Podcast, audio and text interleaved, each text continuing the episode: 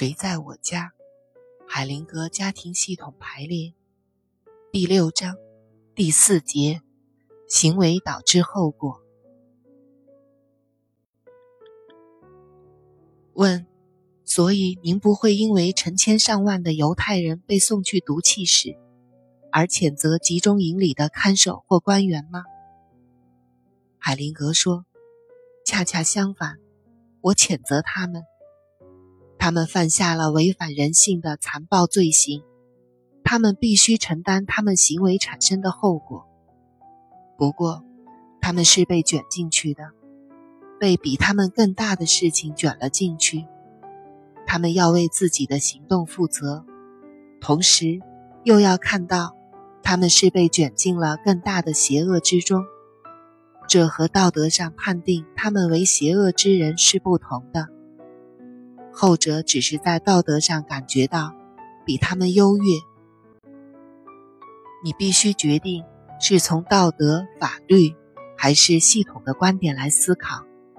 所有大邪恶的行为，都是那些认为自己在同样情况下比别人好的人做出来的，因为他们在裁定的时候总是觉得自己比其他人好，这样他们也就处在邪恶的危险之中。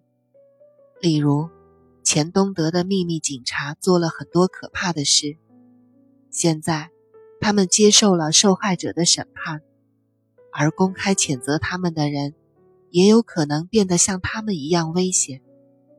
间谍仍在继续活动，仍然是风声鹤唳、草木皆兵。这正是目前某些人仍在做的事情。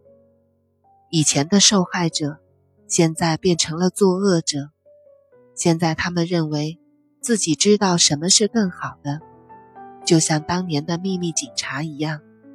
邪恶的事情一如既往，都是这样。自认为道德方面高高在上，好像做起来知道别人如何才算正确。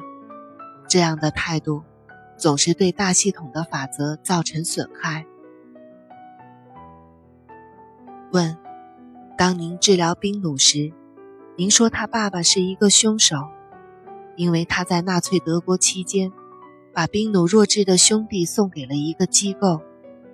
按您的说法，似乎宾努的爸爸并不是凶手，他并没有杀那个孩子，那是纳粹干的。他和孩子一样，都是大环境的受害者。我的意思是，在某些历史情况下，他被卷进去。并追随当时的文化道德去处理孩子，这和您描述的谋杀是截然不同的。把它视为谋杀似乎不太妥当。海灵格对大家说：“注意，这个问题会如何影响你们？这样插话只能起到削弱作用，因为它淡化了那种情况的严肃性。它正诱导我们。”去讨论伦理方面的问题。当我把一个人描述成凶手时，我是在描述他对家庭系统造成的影响。我并不是定他的罪。很明显，他的动机是什么，对我们的工作无关紧要。他是被那个时代卷进去了。孩子死了，他的死对兵奴有什么影响，才是我们所关心的。这是性命攸关的大事，影响很大。那个男孩为了家庭的利益，被剥夺了生命，那是巨大的牺牲。这样严重的不公发生以后，家族中另外某个人就会感受到一些压力，要为之做出补偿。这也就是宾努在不知不觉中做的事情。